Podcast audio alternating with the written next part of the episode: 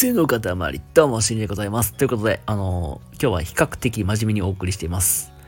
理由は単純に一つ。明日朝早いのに夜更かしをしてるバカがいるからです。ここにいます。はい、ということで、ちょっとめっちゃ真面目にもうすぐ、もうパッパッパーやって終わらせたいと思います。ということで、今日はですね、お店選びめっちゃ大事だよという、そういうテーマで今日はお話ししていきたいと思います。えー、早速話すんですけども、あのー、特に商社マンとか、接待の多い、まあそういうお仕事柄の人って、まあ、基本なんか、こういうお店いいよねとか、このお店すごい良かったとか、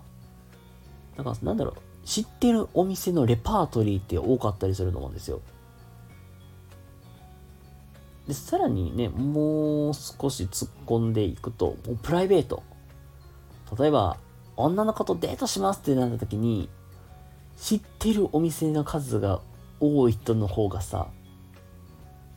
あの、女の子に、まあ、紹介できるお店って、あの、切り札としてめちゃくちゃあると思うんですよ。っていうように、なんか、いろんなお店に、もう、日から日頃から行っておくのがいいなっていう話を今日はさせていただきたい。マジで。これ、あのー、インプットっていうか学ぶ中で、うわ、この話すげえいいって言って思ったし、逆になんか、あ、俺、日頃外食せえへんから、ちょっと外食まあ、月1でもいいからしてみようって思ったきっかけ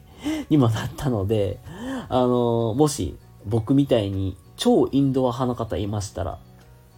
あの、月に1回外食こうやってしてみるのがいいんじゃないですかねという、まあそういうご紹介も兼ねながらやっていきたいと思います。まずは、そうだな、あの、雰囲気、お食事を楽しんでもらったりとかするのも大事だけど、場の雰囲気が盛り上がるってすごく大事だと思うんですよ。特になんかそういう商談にしても、まあなんかね、接待にしてもさ、静かでさ、シーンっていうよりはさ、盛り上がる方がいいじゃん。で、そういうとこになんか最適な場っていうのもあった方がいいだろうし、逆にさ、その人が好きな食べ物。じゃあ、例えば、お肉が好きやったらお肉がすっげえ美味しいお店とかさ、そこでさ、一緒にさ、食べた方がさ、盛り上がるじゃん。話も面白いし、お肉美味しいし、うー、来てよかった、みたいな。そういうように、まあ、実際なんか場が盛り上がるようにセッティングもする。だから、なんだろう、交渉とかそういう商談にしても有利に持っていく、まあ材料として持ってこいみたいな。まあそれがまあ一、まあ一つ狙いでもあったりするかなと思う。で、もう一個は、あの、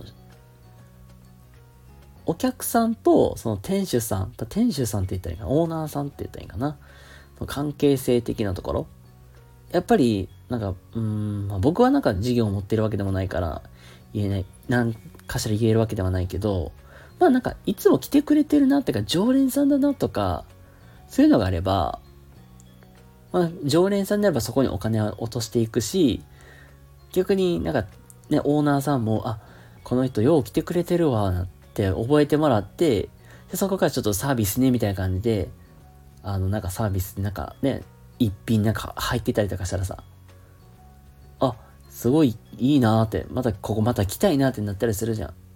で、また、もっともっとなんかお金落とそうみたいな。まあこれ心理学的な、まあ行動心理学で言うと偏方性の原理って言って、人間って何かしてもらったらお礼を返しなきゃいけないみたいな。まあそういうなんか